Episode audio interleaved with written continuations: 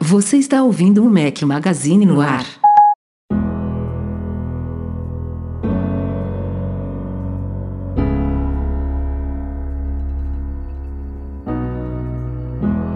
Promised the world and I fell for it. I put you first and you adored it. Set fires to my forest. Fala galera do Mac Magazine, sejam bem-vindos ao Mac Magazine no ar 345 ao som de Selena Gomez, é claro. A artista tá com músicas novas aí, saindo com videoclipes filmados com iPhone 11 Pro. Tem até dois vídeos de bastidores que saíram nos últimos dias aí, para quem não conferiu, tem artigo lá no site. Enfim, bom dia, boa tarde, boa noite, boa madrugada a todos aqui. Fala Rafael Fishman, como companheiro separável Eduardo Marques. Grande Rafael Fishman, queria ganhar um trocado aí por esse jabá da Selena Gomes, da Apple, dos iPhones, mas infelizmente ninguém tá pagando a gente não. Nada. Paga nós, Apple, paga nós. Estamos de arte nova, Eduardo Marques. Primeiro episódio do podcast com nossa nova arte de capa. É um, uma, uma espécie de mesclagem aí da, da arte antiga. Foi criada pelo designer Rafael Lopes, PH, com as nossas novas vinhetas do YouTube, que também é uma coisa que a gente tem que citar aqui, né? A Trust Filmes, Exatamente. nossos amigos da Trust Filmes, quem quiser, trustfilmes.com.br. É, estamos, já, já lançamos duas vinhetas, ainda tem mais vindo por aí, nos nossos vídeos do canal do YouTube que estão bombando, é, Bombando, saindo, bombando, saindo vídeo. bombando mesmo. Pode botar bombando mesmo que o Pelo menos em quantidade AirPods- tá, em views não e tanto. O dos, Air- o dos AirPods Pro bombou demais. foi, né? Cem- Oh, mais de que- 100k, hein? Foi Então, bom. se todos fossem assim, a gente tava num- numa maré boa, eu diria. Mas a gente está trabalhando aqui justamente para que todos sejam assim. Então, precisamos da ajuda aí de vocês, para vocês, quem ainda não assina o nosso canal, passar lá e assinar. Quem tá curtindo os vídeos, espalhar aí pelos amigos, pelos familiares, porque todo mundo tem dúvidas sobre produtos Apple. Todo mundo quer saber quais aplicativos o Rafael tá usando. Todo mundo quer saber o que é VPN. Todo mundo quer saber tudo que O a gente tá VPN não saiu ainda, Eduardo. Ah, mas vai sair daqui a pouco. Vai sair daqui Ó, a sai- pouco. Quando saíram ouvir isso aqui, já, já vai Três estar vídeos. saindo aí. Do último podcast pra cá saíram três. Explicação sobre Deep Fusion nos iPhones 11, 11 Pro e 11 Pro Max. Ao menos eu expliquei dentro das minhas possibilidades. Dentro É, das suas, não. Dentro da possibilidade de qualquer pessoa. Porque Não, é o máximo sabe uma coisa também que eu, não, que eu não previ? O- os vídeos, quando você sobe pro YouTube, eles são compactados, né? Eles são otimizados. E, porra, eu tô justamente comparando fotos. É uma péssima Não, plataforma diferença. isso. Mas deu pra ver diferença. É, mas eu, eu depois até fotografei outro exemplo aqui do meu cachorro que ficou mais visível ainda. Eu tinha, mas isso eu fiz depois do vídeo. Eu deveria ter colocado mais exemplos lá. Mas enfim, o que importa é que a gente mostrou como funciona, como ativar e tudo mais. É, teve um vídeo sobre o TransferWise, que é o aplicativo e o serviço que eu uso para transferir dinheiro do Brasil aqui para Portugal. E o último que saiu hoje, quinta-feira, foi um vídeo, como o Edu falou aí, do que, que eu tenho no dock do meu Mac, uma, equiparado ao que a gente fez algumas semanas sobre o que, que eu tenho nas telas de início do iPhone. Né? Uma, uma galera pedia isso. Fizemos o iPhone agora de Mac. E em breve vai sair também um vídeo sobre VPN. Daqui para domingo tem mais um vídeo saindo aí. Então o ritmo tá bacana. Amanhã já tô gravando mais vídeos. Enfim, tô, tô empolgado aí. Só resta vocês mesmo nos darem um retorninho aí, assinando o canal, curtindo os vídeos, pra, pra gente ter um, um appzinho lá que tá vindo devagar e sempre, mas tá vindo. Graças a Deus. E a, e a Trust é aquela que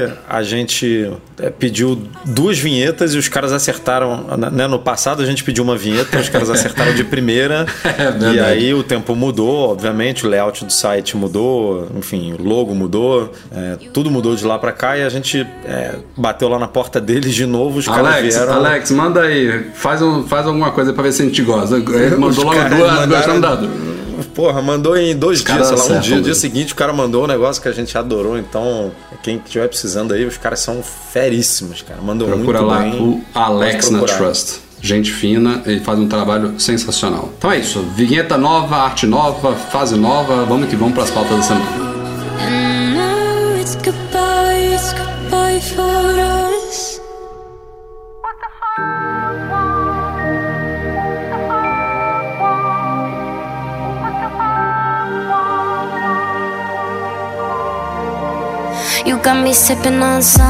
Citamos aí no podcast passado que estávamos na, na iminência aí do, do lançamento do Apple TV Plus e na sexta-feira ele foi de fato lançado sem percalços, né? Embora tenha sido lançado, eu não sei se o Apple TV Plus foi em 100 ou 150 países e o Apple Arcade era em 100 ou 150. Mais de 100, mais de 100 que Mais de 100. Eu, é, eu não fiz, eu não contei, mas, mas foram mais de 100. Brasil e Portugal inclusos, obviamente. No Brasil, o preço é muito atrativo, R$ 9,90 por mês. E para quem não entendeu ainda, o Apple TV Plus é um serviço de assinatura de vídeos da Apple com conteúdo 100% originais. Eu fiquei surpreso do que a gente viu alguns comentários lá no site, no YouTube, no YouTube não, no Facebook, de gente meio decepcionada, ah, porque eu achava que é, esse valor ia permitir que eu uh, assistisse qualquer filme da iTunes Store. É, mas, de... mas isso é um pouco culpa da Apple, né, cara? Porque ela botou botou tudo nome, ali no né? mesmo. É, botou tudo no mesmo pacote, né, cara? Você, você, você assina o Apple TV Plus. Aí, onde você vê o Apple TV Plus? Você abre o No iPhone, você vê no Apple aplicativo Apple TV.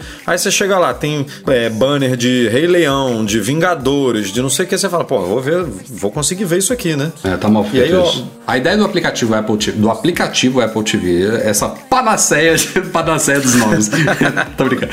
Essa confusão dos nomes é, é, é pura culpa da Apple, né? A gente tem o dispositivo Apple TV, a gente tem o aplicativo Apple TV, a gente tem agora o serviço de streaming Apple TV Plus e ainda tem mais uma coisa, do que eu esqueci o que, que Não, é. cara, a gente, tem uma, a gente tem aplicativo Apple TV para as plataformas da Apple, né? Aplicativo Ah, Apple sim, ainda tem TV. os das, os das, os das TVs. das né? Smart TVs, a E gente set-top tem. boxes. É, é, a gente tem Apple TV set-top box, né? Tipo, pô, é, é- Mas a o- Apple tinha que ter feito melhor A isso. ideia e- do, do- do aplicativo de concentrar todos os conteúdos. Tipo, você quer assistir alguma coisa, você abre o aplicativo Apple TV, beleza, é lindo. Mas aí dá essa merda, né? Porque ele tá reunindo ali É. conteúdos agora de um serviço de streaming com conteúdos originais, que são séries, documentários, vai ter filme também. Tem os conteúdos de pagos, né? Que você pode comprar ou alugar filmes na iTunes Store.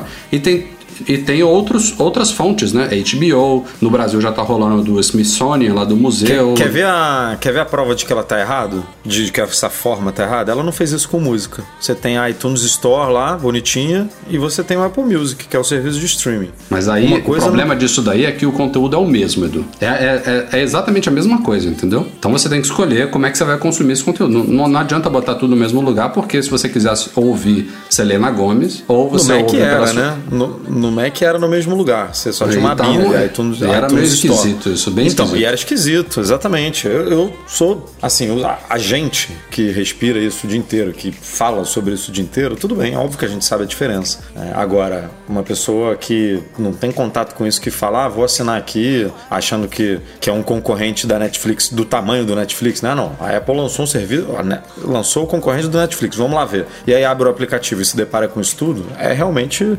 meio, meio broxante, assim, a, a primeira impressão, né? Eu fatalmente teria é, dividido isso, teria lançado em outro aplicativo, só com os Eu teria originais. chamado o serviço de streaming de Apple Video. Tem o Apple Music e tem o Apple Video. Já começaria por aí. E teria separado também. Agora, o motivo, é, na verdade, Aí, o- aí até o depois, né? Daqui a um ano, dois anos, com as pessoas já acostumadas, se você quiser fazer essa Poderia transição mesclar, de- né? Aí você mescla, faz um em áreas separadas ainda dentro do aplicativo, depois você vai juntando mais, vai mesclando mais. mais. Uhum. Fazer isso de primeira, assim, de, de uma tacada só, foi, foi bem arriscado. Agora, esse, essa combinação de fatores aí, dessa confusão, de um aplicativo que claramente ainda vai evoluir, tal como evoluiu o Apple Music, se a gente, se a gente pudesse pegar agora o aplicativo música do iPhone, como ele estava no lançamento do Apple Music, comparar com agora, é ridículo, né? O quanto que ele evoluiu. E o Apple TV vai seguir esse, esse mesmo ritmo, tem muita coisa para melhorar ali. Então, somando isso ao fato de que o acervo inicial do Apple TV Plus ainda é restrito, né? São o quê? Cinco séries que estão ali, mais ou menos? É, também É, vamos ter... são, são cinco, mas já tem 15, 15 ou 17, se não me engano, coisa, é, séries e filmes anunciados, né? Se você entrar lá no site de PR da Apple TV, do Apple TV Plus, já tem 15 imagens, 15 ou 17 imagens ali. Então, É, e não em- tem nem- até o fim do e- ano, acho que já vai ter quase tudo lá. É, e a maioria dessas séries, elas tiveram, não todas, tá? Tiveram três episódios iniciais liberados e o resto vai sair semanalmente às sexta-feiras. Então, se você olhar o acervo inteiro dele, hoje é hiper limitado, né? Então faz sentido o preço que ela está cobrando, que pouca gente está pagando, porque tem trial e, e, tem essa questão do ano grátis, que a gente inclusive fez um artigo lá no site, né, mostrando como, as, como usufruir desse ano grátis, que teoricamente é para todo mundo que comprou um iPhone, um iPad, um Mac ou uma Apple TV do começo de setembro para cá, mas teve relatos de gente que conseguiu isso tendo comprado o dispositivo há meses atrás.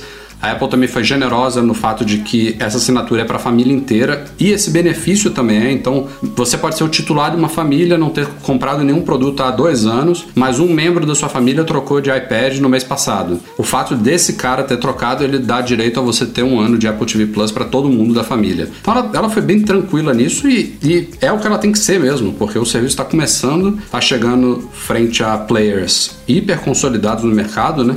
É, o consumidor não quer ficar pagando mais uma assinatura, já paga Netflix, já paga HBO, já paga, eh, sei lá, Globo, TV por assinatura, TV a cabo, satélite o que, aí vem Apple TV Plus, é, tem Disney chegando aí, nos Estados Unidos tem outras ofertas, né? tem Amazon Prime, tem Hulu, enfim, é muita coisa, né? Então ela tem que convencer a galera de que o conteúdo dela vale a pena e ela tem que apresentar o serviço e botar ele nas mãos das pessoas para que haja esse burburinho, né? Nada melhor do que o, um, um, um boca a boca, né? Para divulgar um, um serviço. Então tá fácil assinar ele, tá barato, mas isso não, não vai ser eterno, né? Aliás, teve também oferta para estudantes, né? Então a galera que já assina o Apple Music, que é estudante, que já paga um preço muito bom no Brasil, 8,50, baratíssimo pro Apple Music, ganharam de lambuja o Apple TV Plus também. E não é nem por um ano. Ela fala que é por tempo limitado, mas tá lá.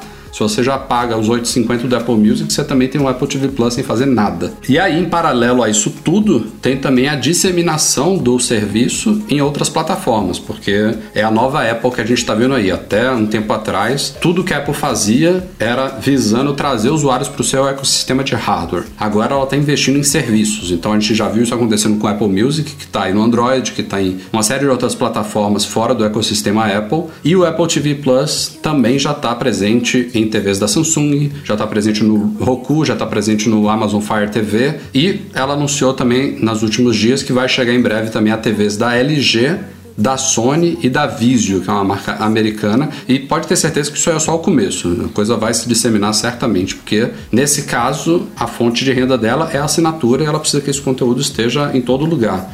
Um, uma ausência forte, Edu, que uma galera perguntou aí, teve gente que inclusive não esperava que não estaria ainda disponível, é Chromecast. Eu não, ela não falou absolutamente nada sobre isso. É, Google, né? Tipo, não, não, elas se dão muito bem em algumas frentes, mas em outras elas se batem um pouco. Então vamos, vamos ter que esperar um pouco. Mas eu, eu acho que também... em algum, eu acho que em algum momento vai, porque o Google não tem nada, nada próximo disso, né? nada perto disso. Então não vejo problema em eles é, atuarem juntos nesse sentido. O Google tem um monte de coisa para plataforma iOS e tal, então para ter esse convencimento lá dentro, acho que rola fácil. O único problema do Google é que ele, ele é cheio de coisa de, de questão de uso de codec proprietário. Né? O YouTube hoje em dia, é, as resoluções mais altas do YouTube é todas, são todas baseadas naquele VP8, se eu não me engano, é o codec que eles usam, que é o motivo de o Safari, por exemplo, não poder ver vídeos em 4K. Até hoje não rola, né, Edu? Não, 4K no Safari. Então, e não rola na Apple TV também. É, não rola na Apple TV também. Então isso Eu lembro de algum assunto aí, que isso ia mudar em breve e tal, mas enfim, por enquanto é, continua o, igual. O que vai mudar é que tem um novo codec vindo por aí, que é o sucessor do H265, agora esqueci qual é o nome dele, que está sendo apoiado por todas. E aí a ideia é isso, tipo, a Apple apoia o H265 hoje, o Google apoia o VP8 ou VP9, sei lá. E aí tem um novo codec que estão todas interessadas e aí pode ser que chegue a um denominador comum que resolva esse pepino todo. Não sei se a chegada do Apple TV Plus ao Chromecast vai depender disso disso, pode ser que sim. E teve já uma polêmicazinha, né? Uma polêmica com, com uma pegada humorística aí e focado em brasileiros, né? Descobriram no meio do terceiro episódio de Si, que é uma das séries é, headliners aí do Apple TV Plus, né? Com Jason Momoa e Alfred Woodward, aquela série sobre um futuro apocalíptico em que todo mundo é cego, é, estilo Game of Thrones e tal. Hum, eu falei besteira, né? Eles fizeram muita comparação com Game of Thrones, mas não tem nada a ver com Game of Thrones. É, não, Game of Thrones não é série pós-apocalíptica. Nada a ver. É, é outra. Eu não sei por que fizeram tanta, tanta alusão uma, uma coisa a outra. Né? Ah, porque é, são produções. É, eu não vi ainda si, tá? É, Game of Thrones eu vi. É, são produções de, muito detalhistas, sabe? Tipo, não são é, modernas, digamos assim. São, né? Um é pós-apocalíptico e a outra é, sei lá, num num Medieval. passado, né, num passado muito distante. Então tem todo, tem traje, tem detalhes, tem cenografia que é tudo muito, é, muito diferente do que É caro, do né? mundo, São do séries mundo, caras. do mundo atual, é. Não você tem que mudar simples. muito o ambiente para você se sentir é, imerso Você não, mete, você não naquilo. mete os atores num, num, num estúdio fechado como The Morning Show lá e toca gravar e depende só da atuação deles. Exatamente. Tem muito mais coisa Então, são- envolvida. São, você tem que viajar pra não sei aonde, tem que locação e não sei aonde. Então é, é uma série cara. É por isso que rolou muita comparação e, obviamente, por causa do protagonista que também trabalhou. Participou de Game of Thrones, né? É, ele era uma- um personagem importante, mas não era dos principais, mas era importante. Enfim, nesse tal episódio, descobriram, pintou primeiro lá no Reddit, a gente postou no nosso Instagram, depois a coisa se disseminou aí, óbvio, que num determinado momento ali do, da série, eu não sei qual era o contexto, assim, em termos de enredo, mas eles estão numa uma espécie de aldeia e aí dá pra ouvir claramente, não é muito difícil de ouvir, um áudio de um cara gritando Skol, latão, Skol! é bizarro. E aí a gente... teve gente Escolatão, achando- escolatão! é, teve, teve gente achando que era, era na versão Cara, eu dublada consigo. só. Eu, eu não consigo não rir, cara, escutando isso. Não é, bom só na demais. versão dublada, é na versão original também. E assim, o- a, a hipótese mais é, plausível do que aconteceu é porque essas séries, não, não essas séries, né? Qualquer série, qualquer filme, é, para você conseguir fazer essas ambientações todas com trilha sonora, com efeitos sonoros de, sei lá, uma porta abrindo, por exemplo, uma porta abrindo ou fechando. Os caras não necessariamente, eles podem pegar um microfone, fazer uma captação ali em loco de uma porta abrindo e fechando, mas muitas vezes, em vez de eles fazerem isso, porra, tem banco de imagem com 5 mil portas abrindo e fechando. Eles vão lá e selecionam uma e tacam na, na pós- na pós-produção. Sei lá, uma colher batendo no chão. Não precisa captar na hora, já tá tudo pronto, né? E aí a, a hipótese plausível é essa, que eles usaram algum banco de. com, com algum, alguma ambientação de aldeia, sei lá, de, de gente no, trabalhando no local junto. E, pelo jeito, não tinha nenhum brasileiro trabalhando nessa, né, nesse setor lá da, da, da, da pós-produção das séries da Apple, porque deixou passar isso. Ainda tem um, um pequeno agravante aí que Skoll em. Qual é o idioma? É norueguês, dinamarquês? sei lá, escandinavo, um, né? é, um negócio desse. assim. É, é saúde, né? É, é um, é um brinde. É brinde, né? Saúde, é tipo a nossa saúde, né? Alguma coisa assim. Foi, Que eu foi um- acho, acho que é de onde uma- que veio o nome da, da cerveja, né? Veio, veio Foi um daí. comentário, foi um comentário lá no, no Reddit, né? Que, que um, um, um cara lá que participava da discussão que comentou isso. Então, né, enfim, foi, foi ca- cagada máxima. É, máxima assim, não, Não, não é, não é uma cagada tão grande quanto, série, né? quanto o copo de Starbucks, né? Foi isso que apareceu ou foi uma garrafa de água? Foi, lá não, foi um em- copo de café do Starbucks, né? E É. um copo de água, uma copo não, uma garrafinha de água também, mas foi É, outra cena, disso. outro episódio. Foi, Eu lembro foram disso. episódios distintos. A água mineral. a, a né? garrafinha, a, garra, a garrafa mineral e o copo da Starbucks são coisas universais, né? Qualquer. Qualquer não, mas a maioria das pessoas em qualquer país do mundo consegue reconhecer um copo de Starbucks num cenário é, que, que não é o contexto. Agora, escola latão é só quem fala português que vai, que vai entender isso aí, né? Então por É, isso não que teve é nenhum uma site internacional noticiando isso. não é uma cagada tão grande, mas pra gente, tipo. É engraçado, né?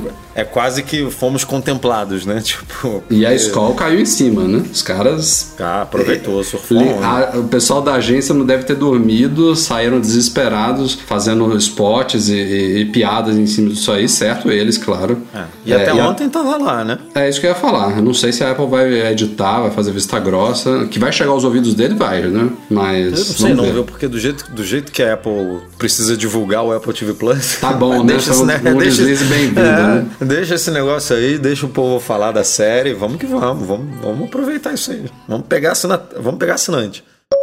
Bom, saiu agora há pouco, nessa quinta-feira, as atualizações 13.2.2 do iOS e do iPadOS. 15 atualização do mês. é, Pô, tá brincadeira. Pô, é, é isso. Tá, tá até rolando uma discussão lá no nosso post sobre isso. Gente achando ruim e muita gente achando bom. Assim, não é que eu comemore a atualização, mas. Não, mas eu e- falei tá brabo não foi no, no sentido de que tá ruim pra atualizar, não. Eu falei tá brabo porque a gente tem que fazer.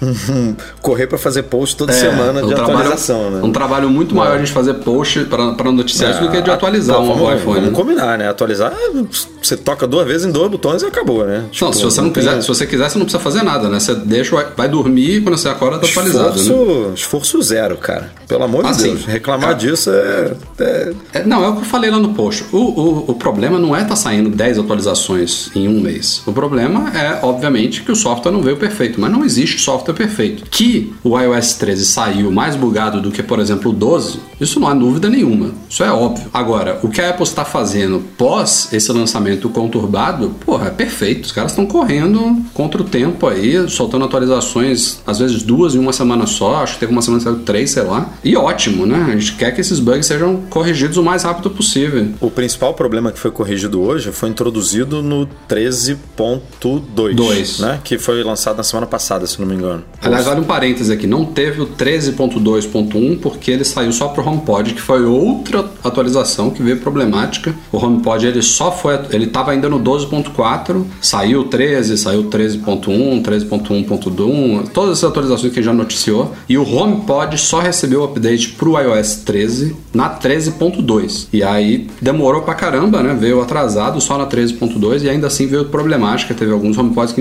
inclusive foram bricados aí no, no processo, foram inutilizados. E aí a Apple tirou do ar o update do HomePod, não tinha nada a ver com iPhone, com iPad, com iPod Touch, nada disso. E aí alguns dias depois ela soltou pro HomePod o iOS 13.2.1, só para HomePods. E o problema, graças a Deus, solucionado. Não teve mais nenhum relato de pepino. É, é meio estranho isso, né? De, do, do nome ser o mesmo, né? De ser iOS pro HomePod. É, internamente né? a gente sabe que é Audio OS, né? Porque o sistema é, podia baseado. um no- áudio OS, né? Podia É. identificar diferente, acabava com a bagunça e tal. É, é verdade. Mas enfim, isso é besteira também. Mas o que eu que- queria dizer é que introduziu o problema, é um problema, não vou dizer que é grave, mas é respeitável, assim, é, na semana passada, de gerenciamento de memória. Então, quem, é, quem costuma puxar aplicativo no segundo plano ali, os aplicativos não estavam funcionando direito, porque eles estavam. A Apple estava matando o processo do aplicativo. Então, você, sei lá, entrou lá no YouTube para ver um vídeo do Mac Magazine, aí alguém te mandou uma mensagem, você foi, você foi pro WhatsApp responder a mensagem, quando você voltou, quando você voltou pro vídeo, o vídeo já não estava mais no mesmo ponto. Tipo, o YouTube carregou de novo. É um saco, isso. E estava acontecendo com muita gente. Eu, particularmente aqui, não tive esse problema. Mas estava acontecendo com muita gente. E aí a Apple demorou, tipo, uma semana para corrigir isso. É ótimo. Pô, um problema que foi corrigido em uma semana. Não só esse, como outros problemas. É, então, é, esse tipo de atualização, por mais que não traga novidade, não traga nada, ó, olha só que legal, tá chegando esse recurso novo, pô, é maravilha. Em uma semaninha corrigiu o problema, você toca, em, você toca no botão ali duas vezes e o teu iPhone tá, tá livre disso. Tá, gente- quem tá reclamando tá mal acostumado, né? Tem que viver um pouquinho ali no mundo Android sem ser no, no Android puro, né? Sem ser no Pixel, que recebe a atualização do Google é, de cara. Tem que viver ali num Não, é só- da vida. quem- quem tá achando num ruim- Galaxy da vida pra ver co- como é que é esse mundo. Quem tá achando ruim, finge que não saiu o update, espera sair mais uns dois ou três e aí atualiza de uma vez só, entendeu? Tá achando ruim sair um por semana, espera acumular um mês aí e atualiza. enfim, é o, é o nível de ridículo falar alguma coisa dessa. Enfim, tá aí o update, que vem um mais pela frente, já tá rolando o teste do 13.2 também, né? Saiu beta já. Esse sim com uma novidade, uma novidadezinha ou outra, mas esse entrou em beta, né? Então deve sair algumas betas aí. Acho que até meados de dezembro ele é lançado, antes do fim do ano, provavelmente. Saiu finalmente o ranking atualizado do DxOMark com o iPhone 11 Pro Max na lista. É, Para quem não sabe, o DxOMark é um, um laboratório, né, uma empresa que faz análise de câmeras de smartphones. Recentemente eles começaram a fazer também análise de alto-falantes dos smartphones. E eles compilam um ranking com pontuações de certa forma polêmicas, um pouco subjetivas, mas eles fazem uma análise apurada de câmeras de smartphones, tanto frontais quanto traseiras. E desde que os iPhones novos foram, foram lançados, é, esperava-se saber qual era a pontuação deles. E demorou muito o nosso palpite. É, Eles, eles falaram alguma coisa no post sobre isso, do você que leu? Sobre o Deep Fusion? Cara, eles não falaram, mas ficou claro. Porque, Era isso, né? Não- não tinha outro eles, motivo, Eles né? avaliaram o Deep Fusion. Pois é. Eles comentam que o Deep Fusion melhora a textura, pelos e Exatamente, tal. Então, sim, exatamente. se eles comentaram isso, É, estavam esperando isso. Ser... Ou eles estavam esperando, ou a Apple, né? Tava esperando. E só mandou, só mandou o aparelho depois do que o 13.2 foi o iOS É, diz- 13.2 foi dizem que eles só avaliam coisas que são enviadas e que eles cobram inclusive uma taxa para avaliação. Aí eu já não sei esses detalhes, mas o fato é que os iPhones foram lançados, chegaram ao mercado, não tinham pintado lá no ranking. Outros aparelhos foram lançados depois, da Huawei, o Pixel 4 e outros, e foram avaliados antes dos iPhones. Aí agora sim saiu o ranking. O iPhone 11 Pro Max ficou com 117 pontos, né, Du? É isso? Isso, 117. Em terceiro lugar no ranking, atrás de um aparelho da Xiaomi e um da Huawei. É, uns. é, de- deixa eu pegar os nomes aqui porque são. É, o da Huawei é o Xiaomi, Mate, é o- Xiaomi Mi CC9 Pro Premium Edition. Super Mega Blaster. É, é. Agora você entendeu porque que eu tive que pegar o nome, né? Porra, como e é que o Huawei é o isso? Mate, Mate 30 Pro, né? Que é o top de linha Os da dois, Huawei. os dois têm 121 pontos, tanto o Huawei quanto o Xiaomi. Empatados, né? É, e a Apple tem 117 com o Galaxy Note 10 Plus. É, também tem 117. Qual E o critério Pixel 4 eu exatamente? acho que 114, é isso? Pixel 4, não menos, porque ele nem aparece aqui no. no- É mesmo? É, é, deixa eu ver aqui no ranking.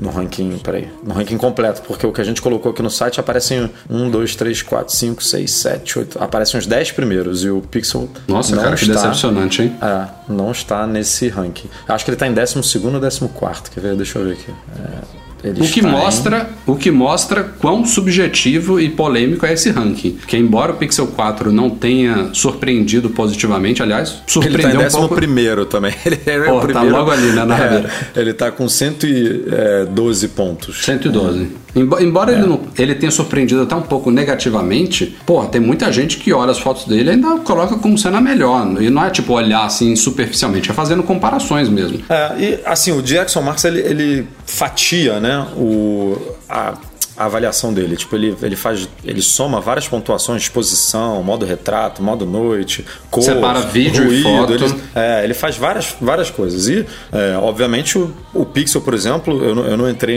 eu não vi o Pixel, a, a- a avaliação deles, o review deles do Pixel. Mas o Pixel, dizem, é conhecido por ter um modo retrato muito bom. Pode ser que o modo retrato do Pixel seja o melhor, seja melhor do que o do Huawei, por exemplo. Mas aí nos outros, no zoom, o Huawei é muito bom porque tem aquela lente lá de 10 e tal. Então, é isso que eu ia 10x. Falar. Então, uma coisa É vai só isso compensando daí, a outra. Só né? isso aí já joga lá pra cima, né? Ele tem uma câmera, uma câmera extra lá com, É, que é com uma, tela é uma coisa que o, que, o, que o iPhone não, não, não foi muito bem avaliado. Né? O zoom do iPhone ele não foi tão bem avaliado. A ultra angular, por mais que o ângulo seja muito. É o maior ângulo né? que, a, que o Jackson Mark já, já teve acesso, digamos assim. O maior ângulo que eles já viram no smartphone. Mas a, a qualidade da foto, a qualidade da imagem não é das melhores. E a Uhum. gente sabe disso, que a gente já comentou várias vezes, inclusive, de limitações que a câmera tem. Né? Ela não tem estabilização, é, o modo noite não funciona nela. Isso O tudo mostra não que a funciona câmera, nela. é, mostra que o sensor dele não é igual ao dos outros, não é igual ao da grande angular, por exemplo. Então, é, é por isso que é meio subjetivo, assim, tipo, a, a foto do. O Pixel pode estar em décimo primeiro, pro, pra foto do dia a dia ele pode estar lá em cima, né? É Tipo, isso que eu ia falar. Quem tiver muito interesse, quem tiver definindo a compra de um smartphone com base na avaliação do DxOMark, porque tem muita gente que faz, eu não faria, mas você tem que entrar, não é olhar a pontuação final lá de 117 do iPhone, de 121 da Huawei, de 112 do Pixel 4. Você tem que entrar na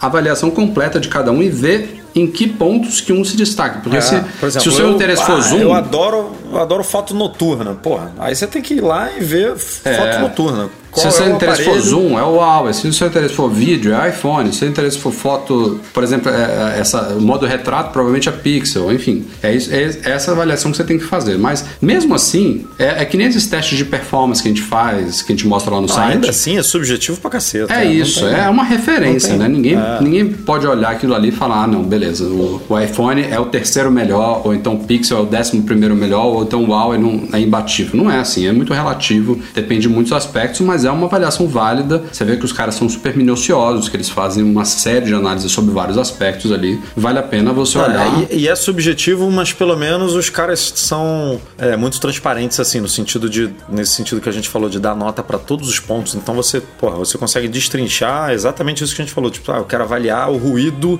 da foto do iPhone e do Huawei P30. Porra, você vai lá e vê o ruído, sacou? Tipo, a nota que eles deram pro ruído. Agora, o, o que eu achei mudando aqui de de foto para áudio, o que eu achei curioso foi a avaliação deles para áudio que o iPhone é, 11, eles, eles avaliaram 11 Pro Max, né? Que em muitas coisas é muito parecido com o 11, mas a gente sabe que tem uma, uma lente a mais e tal. É, e, e esse aparelho em áudio ficou atrás do 10S Max em muito esquisitos, cara. Eu, eu fiquei meio, meio impressionado com isso. Não que eu tenha é... sentido uma, uma melhoria esse ano. Para mim ficou elas por elas. É, mas, mas, eles falam, eles falam até que teve algum, tem alguma coisa de software ali prejudicando o 11 Pro Max que a Apple poderia corrigir numa atualização também do iOS. É, né? Se... é. Mas no geral, tipo, ele ficou muito bem atrás do 10S Max em tudo, assim, de, relacionado à captação de áudio, né? E a, e a reprodução de áudio também. Então, eu achei isso muito esquisito, porque dificilmente a Apple muda, dá espaço para trás, né? Algum, algumas coisas ela faz. A gente já viu ela mexendo em câmera de iPad, por exemplo, dando prazo para trás, né? A câmera do iPad tinha seis elementos, ela passou para cinco, tinha cinco, passou para quatro, tirou uhum. estabilização, eu acho, de algum iPad. No próprio iPhone a gente já viu ela tirando 3D, a camada do 3D Touch, por exemplo, a, é, o, a, a saída de áudio, a gente já viu regredindo em algumas coisas. É, mas são coisas meio icônicas, assim, né? E que são muito claras, assim, ó, a gente mexeu nisso aqui. Em coisas é, normais, assim, como, tipo, captação de áudio, né? É, bem, é bem esquisito. Inclusive, teve canal, a gente divulgou, eu não lembro qual artigo, mas teve um, um, cara, um canal do YouTube, você pode lembrar dele, do nome é melhor do que eu. O cara falou super bem da captação de áudio, né? Daquela coisa do. Mas peraí, é, ele, do... eles, eles não avaliam cap... É, quer dizer, eles podem avaliar também. Eu acho que ele, não, eu acho que eles avaliam tudo.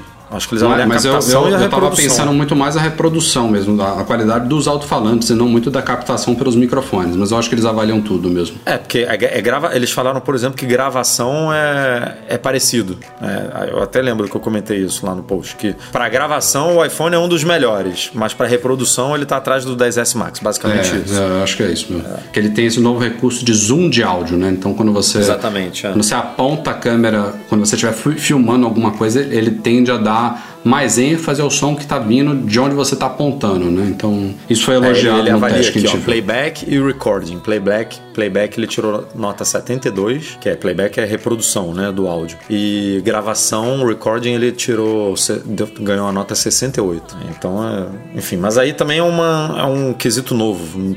Não quer dizer que é bom ou ruim o 68 o 68 e 72. A gente tem que comparar com outros aparelhos. Eu não sei cravar aqui se essa nota é ótima ou não. É, é isso que a gente falou. Tem que avaliar cada coisa aí, se você fosse basear nele para decidir.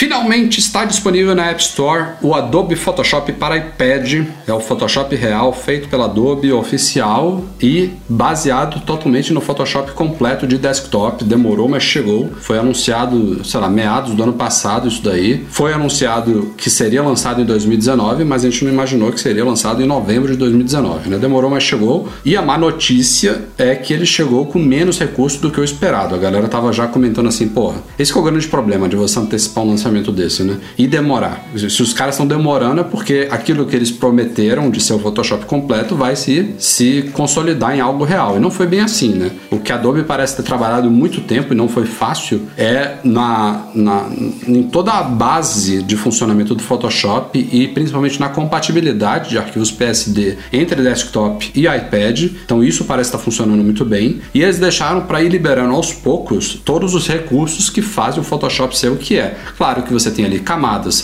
claro que você tem já pincéis, você tem seleção e tudo mais, só que tem muita, muita coisa que existe no Photoshop para desktop, que inclusive também foi atualizado nos últimos dias com mais novidades ainda, né? É um software de décadas de história que ainda não chegaram ao iPad. Então, eles fizeram o que é chamado de MVP, né? Que é um, o, o conjunto mínimo de recursos e funcionamento para que seja possa ser lançado, né? Não adiantaria também os caras ficarem anos e anos e anos trabalhando para deixar ele a, a par da versão desktop e nunca botar isso nas mãos, das mãos das pessoas. Então é foda, eu entendo a reação dos consumidores, até porque não é barato, né? Você tem um trial lá, mas depois, só, se você só quiser o Photoshop para iPad, você tem que pagar uma mensalidade é o novo modelo da Adobe, de mais de 40 reais, só para o Photoshop para iPad, enquanto tem concorrentes aí como Pixelmator, como Affinity Photo e outros que você paga uma taxa única, às vezes até desse mesmo valor e nunca mais. Então eu entendo a, a reação negativa do público, né? É um público super exigente, você não está falando com usuários básicos, mas se você for olhar aí a, a nota do, do Photoshop para iPad lá na App Store, eu vou até abrir aqui para saber, mas eu acho que estava em dois alguma coisa, viu?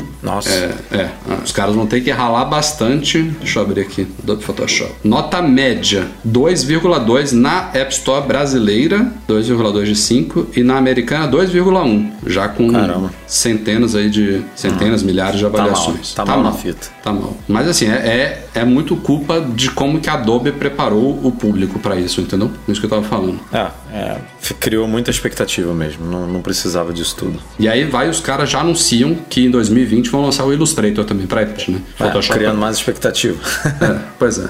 E aí tem uma galera. É a mesma coisa quando a gente, que a gente vê, é, por exemplo, a Apple envolvida em processos na justiça. E aí o povo reclamando, ah, em vez deles estarem focados na atualização, em melhorar o iOS, estão preocupados com justiça. Como se o advogado estivesse trabalhando no desenvolvimento do iOS. Provável, é óbvio que são, são times completamente diferentes que trabalham no, no Photoshop e um time que trabalha no Illustrator, né? Embora sejam softwares gráficos, um é focado em edição bitmap, outro em vetores. E a Adobe é uma empresa um pouquinho grande, que eu acho que dá conta das duas coisas, né? Mas De- no mínimo deveria. deveria, né? Deveria. Mas foi assim, teve o Adobe Max aí, que é uma conferência anual da Adobe, cheio de novidades, foi onde ela anunciou o Illustrator para iPad, foi no dia que ela soltou o Photoshop para iPad na, na App Store. E aí já teve uma, uma avalanche de novidades aí da Creative Suite, na Creative Cloud, né? A CC, que é a suite da, da Adobe. Já estão disponíveis atualizações para todos esses softwares desktop com várias coisas. Uma delas a gente até mostrou no site recentemente, que é um recurso novo do Photoshop para você selecionar objetos. Então, é, ele já tem a varinha, já tem um botão lá de selecionar o sujeito, tem a, a seleção rápida. Photoshop, uma das, uma, das, uma das coisas que você mais tem possibilidade de trabalhar nele são ferramentas de seleção. E os caras trouxeram mais uma baseada na tecnologia Adobe Sensei, que é de aprendizado de máquina e tudo mais, que agora você não precisa nem mais fazer tipo um contorninho entre o objeto. Você simplesmente arrasta ele um quadrado, é, mais ou menos ali, é, de forma brusca na imagem, e ele automaticamente detecta o objeto que você está querendo selecionar Parece naquilo ali, mágica o negócio, né? Bizarro. É, e isso já está disponível aí na versão que foi liberada essa semana para todos os assinantes da Adobe CC. Mas é isso. O mais legal para iPad é ver que a plataforma tá ganhando aí, né, com o corpo, né? Já tem Photoshop agora, ano que vem vai ter Illustrator. A Apple tem uma grande falta, aliás, a Apple tem duas grandes faltas, eu acho, que no iPad, que ela tem que preencher, ela tem que dar esse exemplo para a comunidade de desenvolvedores. Um é Xcode para galera que cria aplicativo, tá na hora de sair um Xcode para iPad, e a segunda é Final Cut Pro, embora tenha também alternativas de terceiros como o LumaFusion, que é o mais famoso de todos. O próprio iMovie tá no, tá no iPad da Apple, mas o Final Cut Pro também tem que ir pro iPad. Essas duas coisas eu acho que são fundamentais aí pra para ela, pra ela mostrar pro público que o iPad é o que ela diz que é nas propagandas, né? Especialmente o iPad Pro.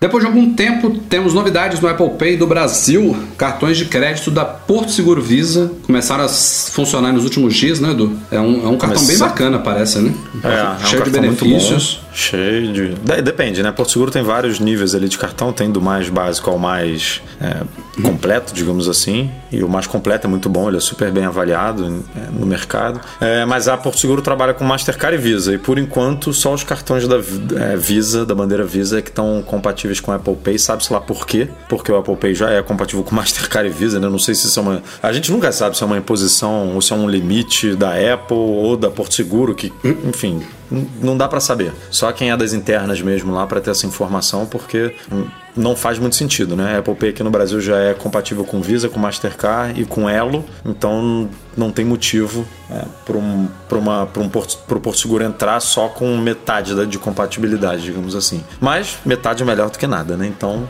essa metade está lá disponível, vamos torcer para que outras, bande outras bandeiras que ainda faltam, outros cartões, outras Tem poucos é, bancos outros ainda, bancos, né? cara? Né? É. Tem Hoje em dia tem pouco. muito cartão que, que não é de banco, né? Mas, mas tá precisando Esse Porto mesmo. Seguro é é emitido por quem, você sabe? Pela Porto Seguro, que não é banco. Pela né? Seguradora Seguro é, mesmo. É, é uma seguradora e normalmente ela emite, até onde eu sei, normalmente ela emite para quem é, ou faz algum tipo de seguro ou, ou assina algum tipo de serviço, digamos assim, deles. E aí usa o próprio cartão da Porto Seguro para pagar esse serviço, entendeu? Eles emitem um cartão para você, caso você queira, obviamente, é, para você pagar esse, seja esse seguro de carro, de vida, enfim, de casa. É, agora, você pode ter o cartão mesmo é, não, não querendo fazer ou não adquirindo nenhum tipo de serviço deles. Eu acho que dos bancos, o, o, possivelmente, é óbvio que tem, tem gente com contas em, em, todos os bancos que você pode imaginar no Brasil, mas dos, dos que estão ausentes no Apple Pay, eu acho que o mais significativo aí entre o público que, que consome produtos Apple, que poderia usar o Apple Pay, é o Santander, só que a perspectiva. É, é o que aí... a galera mais reclama, né? Por causa da pulseirinha é. lá. A galera então, sempre é isso que é foda, coisa, né? essa pulseirinha de merda, sei Os caras investiram nisso daí, apostam é. nisso aí. Eu não sei se tá rolando algumas coisas nos bastidores, se realmente eles têm interesse, sabe? Não, essa pulseirinha, vamos, vamos falar a verdade, ela, ela deveria ser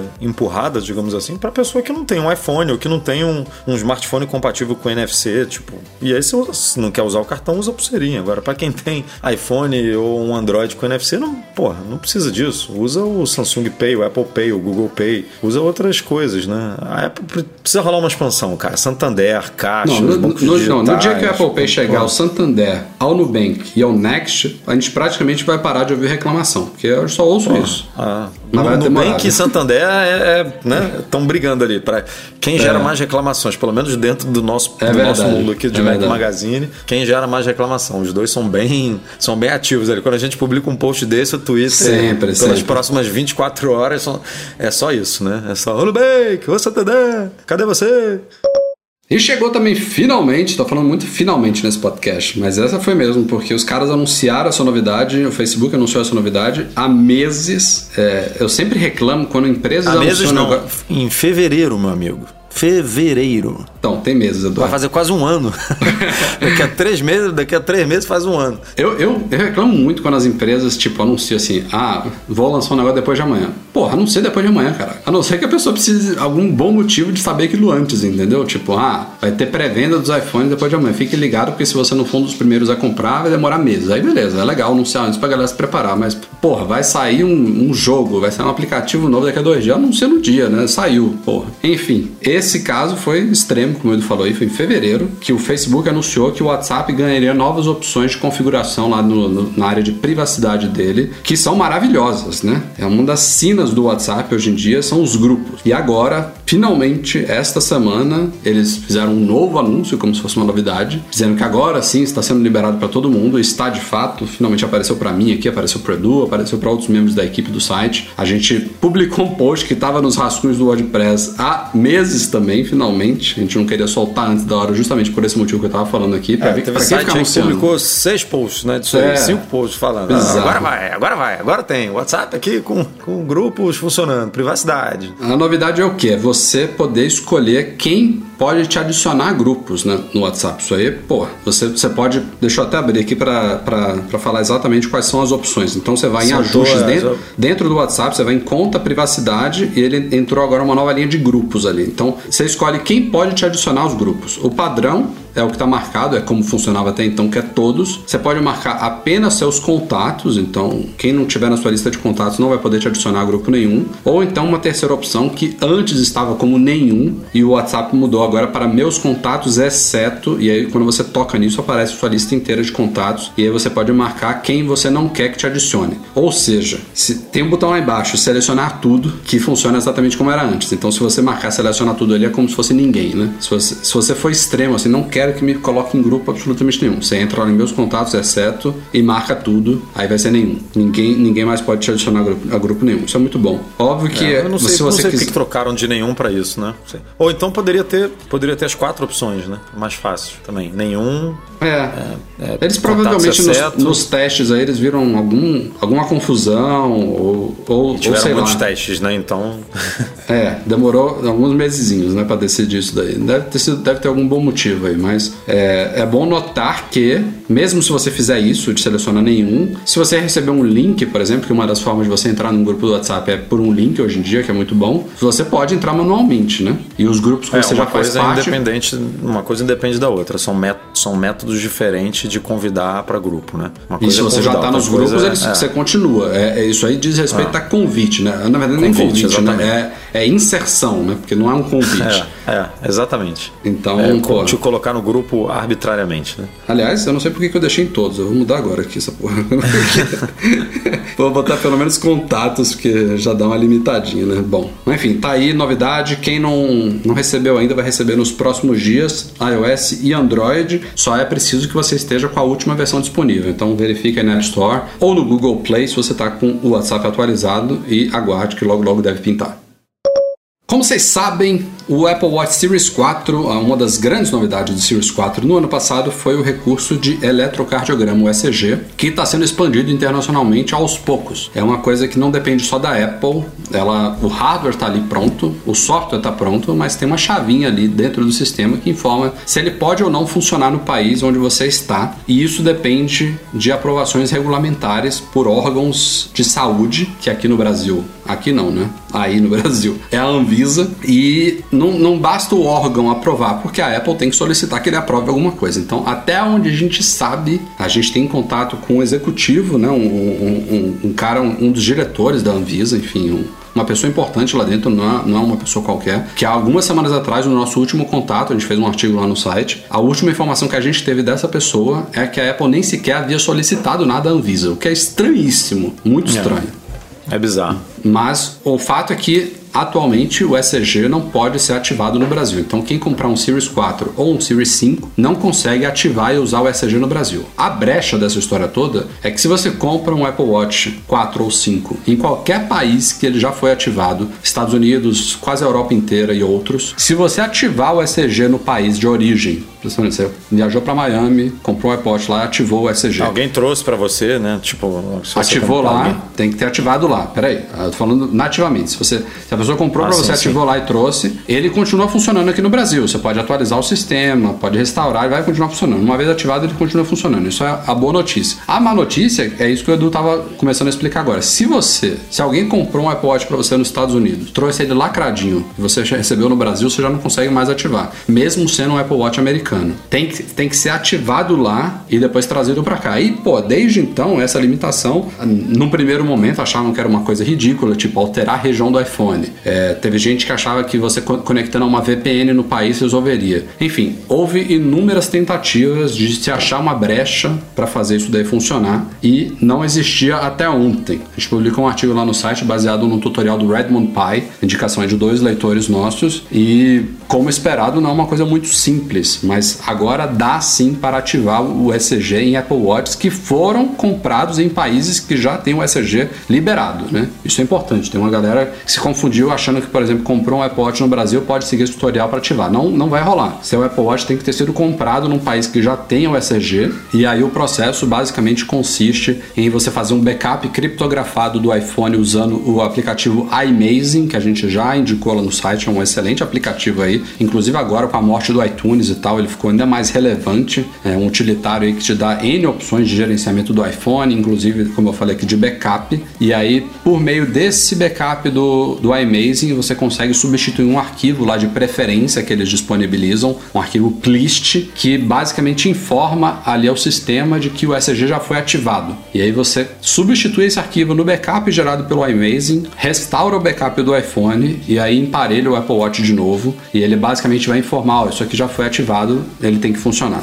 É, porque é, tem isso, né? se, você, se você, por exemplo, Vou criar um cenário aqui. Você, no, você comprou o Apple Watch Series 4, você viajou para os Estados Unidos, comprou um Apple Watch Series 4, é, ativou lá e voltou para o Brasil e usa, usou normalmente o ECG, beleza. Aí saiu o Apple Watch Series 5, você pediu para alguém comprar para você, um familiar, um amigo, e ele trouxe para você e você é, chegou, pegou aqui no Brasil e começou a configurar ele, puxou o backup né, que você tinha do, do Series 4. O seu ECG vai funcionar, porque você fez a ativação do Series 4 nos Estados Unidos e aí no Series 5 você puxou esse backup que já tem a ativação do ECG, entendeu? Uhum. Então, por isso que por isso que esse método do que a gente divulgou funciona, porque ele simplesmente finge que isso aconteceu. Ele finge, ó, esse tele, esse esse relógio aqui, o histórico desse relógio já passou por alguma ativação. Então o ECG vai funcionar mesmo você estando no Brasil. Algumas pessoas tiveram problemas né, para ativar, outras conseguiram, outras reclamaram do preço do software. Galera, tipo, É, não tem. tem esse detalhe, né? O É, não tem milagre, né? Não tem. Ele, ele até pode ser usado gratuitamente, mas tem alguns recursos que necessitam da licença completa. E um deles eu acho que é, é- não é nem para você fazer o backup, é para você restaurar o backup. É, então, tipo, não, não- assim,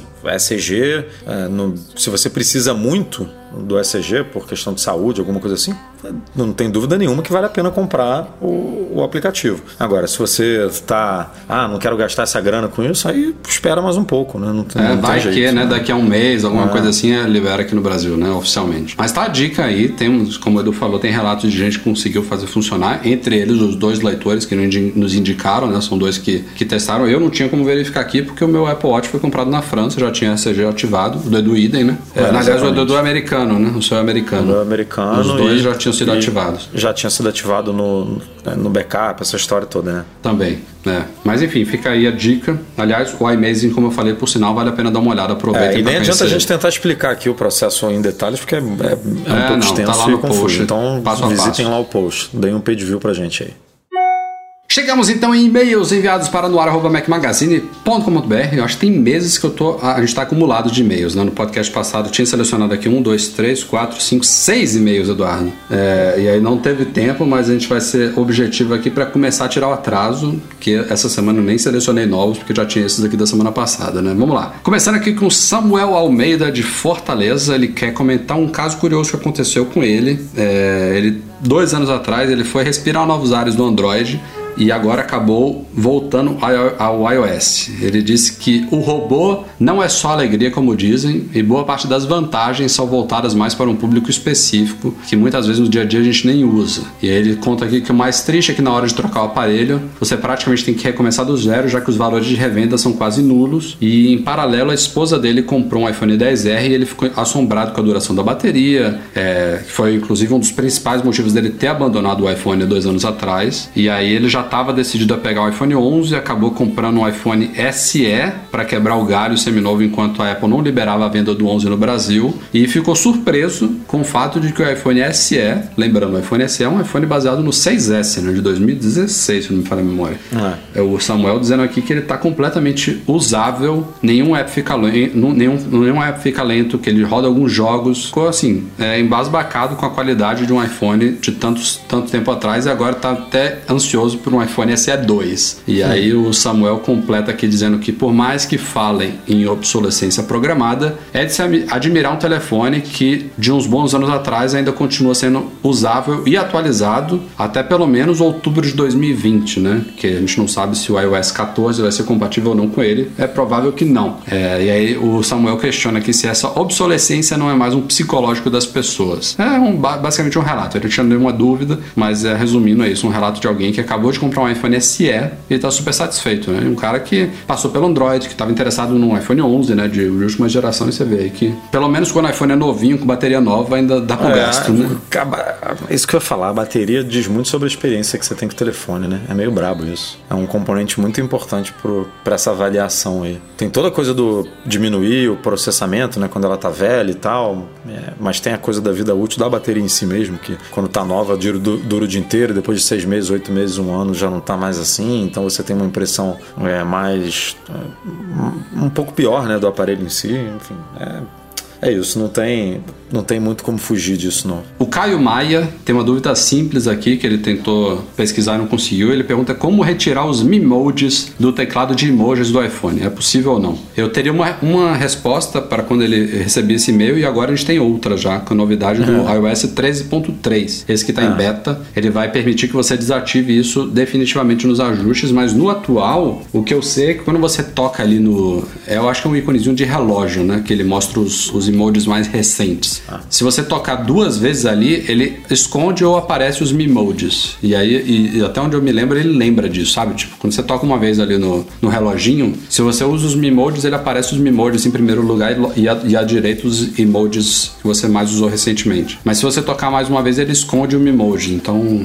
é um atalhozinho assim, quebra galho até sair o iOS 13.3. O Lucas Simões fala aqui sobre o podcast 341, né, quatro episódios atrás. A gente leu um e-mail do Jussier Santos e ele disse que o mesmo problema dele ah, é do Apple Watch que, que registra é, exercício quando tá no carro. O Lucas aqui, aliás, foram três e-mails sobre isso, viu? Lucas Simões, Márcio Recoma e João Faria. Por isso tem tantos e-mails selecionados aqui. O Lucas fala que ele tem um Apple Watch Series 4 de 44mm. Toda semana ele faz uma viagem de 170 km para ir a outra cidade e voltar. E às vezes quando ele vai de passageiro, o Apple Watch conta o exercício e movimento. Cara, e já teve vezes que ele completou os círculos por conta da viagem. É... Ele vai, ele vai com a mão pra frente, assim, como se estivesse andando de bicicleta, e essa estrada é toda esburacada.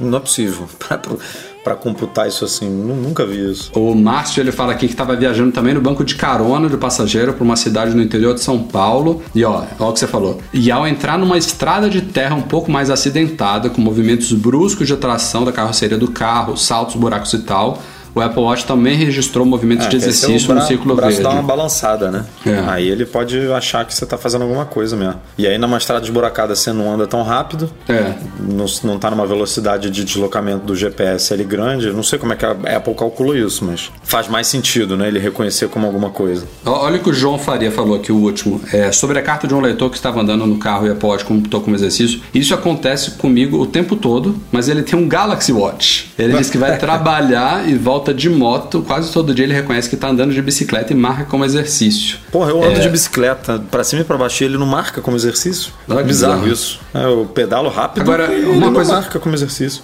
Uma coisa comum desses relatos do carro é que a galera tá de passageiro. Eu não sei se o iPhone, por exemplo, é, muita gente hoje em dia ou tem CarPlay ou tem um, um som Bluetooth, né? Então talvez tenha uma comunicação ali quando ele detecta que você tá no carro, o seu iPhone, né? O Apple Watch não vai ter como fazer isso. Se o seu iPhone se conectou ao seu carro, ele já informa o Apple Watch que você tá no carro dirigindo, entendeu? Por isso que os relatos todos são de passageiro, não são de motorista. Não sei se tem alguma coisa a ver com isso. Mas que a Apple tem que melhorar alguma coisa, tem. Isso É, é, tem. Isso é fato. Tem que fazer uns ajustes nesse software aí. E para fechar os e-mails da semana aqui, o Tomás Marques é, diz que é desenvolvedor mobile e recentemente adquiriu um MacBook Pro de 13 polegadas, modelo 2019. Usava antes um iMac do final de 2013 e há muito tempo não tinha contato com MacBooks. E ele queria saber por parte nossa, citou o Breno aqui também, mas o Breno não está presente hoje, se é, O se Breno é só normal... participa agora quando o Márcio vem.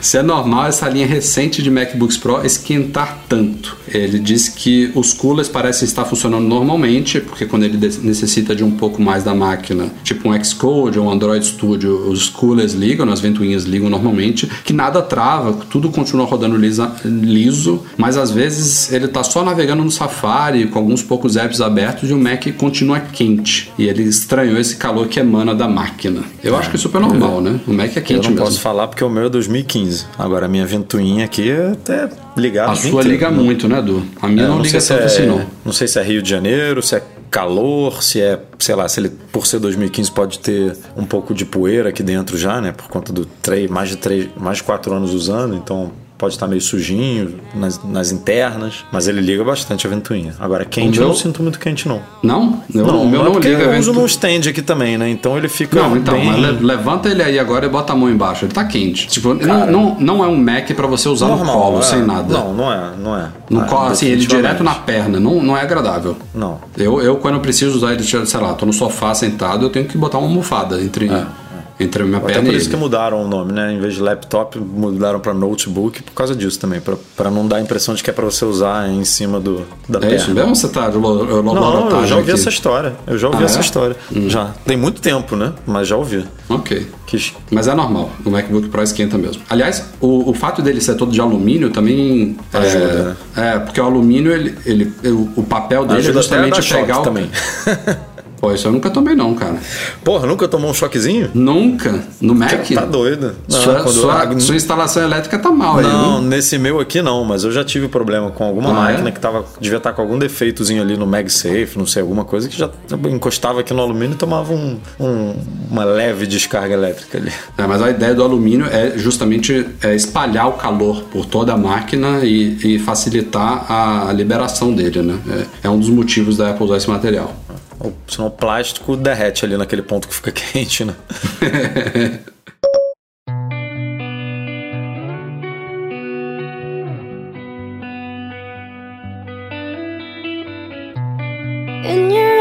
E é isso isso aí, galera. Vamos ficando por aqui. Mac Magazine no ar 345. Valeu, Eduardo Marques. Até semana que vem. Valeu, Rafael Fishman. Até semana que vem com mais novidades aí do mundo Apple.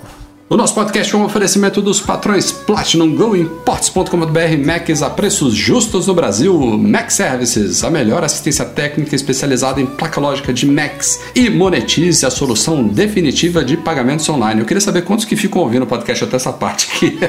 É, talvez tem- temos que fazer algumas alterações aí na hora das coisas. É, eu tava pensando nisso aqui agora, mas enfim, o que importa é que a gente tá marcando presença aqui, agradecendo a todo mundo que nos apoia no Patreon, no Catarse. Deve, deve ter uma galera que acha que eu gravo isso. Eu tô fa- falando essas coisas diferentes pra vocês verem que eu falo realmente em todo Nossa, podcast. aqui é, é live, meu amigo. É. Toda semana. Especialmente nossos patrões Ouro, Alain Ribeiro Leitão, Cristiano Melo Gamba, Emir Zanato, Enio Feitosa, José Carlos de Jesus, Leonardo Fialho, Lucas Garibe, Luciano Flair e Pedro Colbatini. Um grande abraço ao Eduardo Garcia, que edita o nosso podcast. E a todos vocês, obrigado pela audiência. Nos vemos na semana que vem. Tchau, tchau.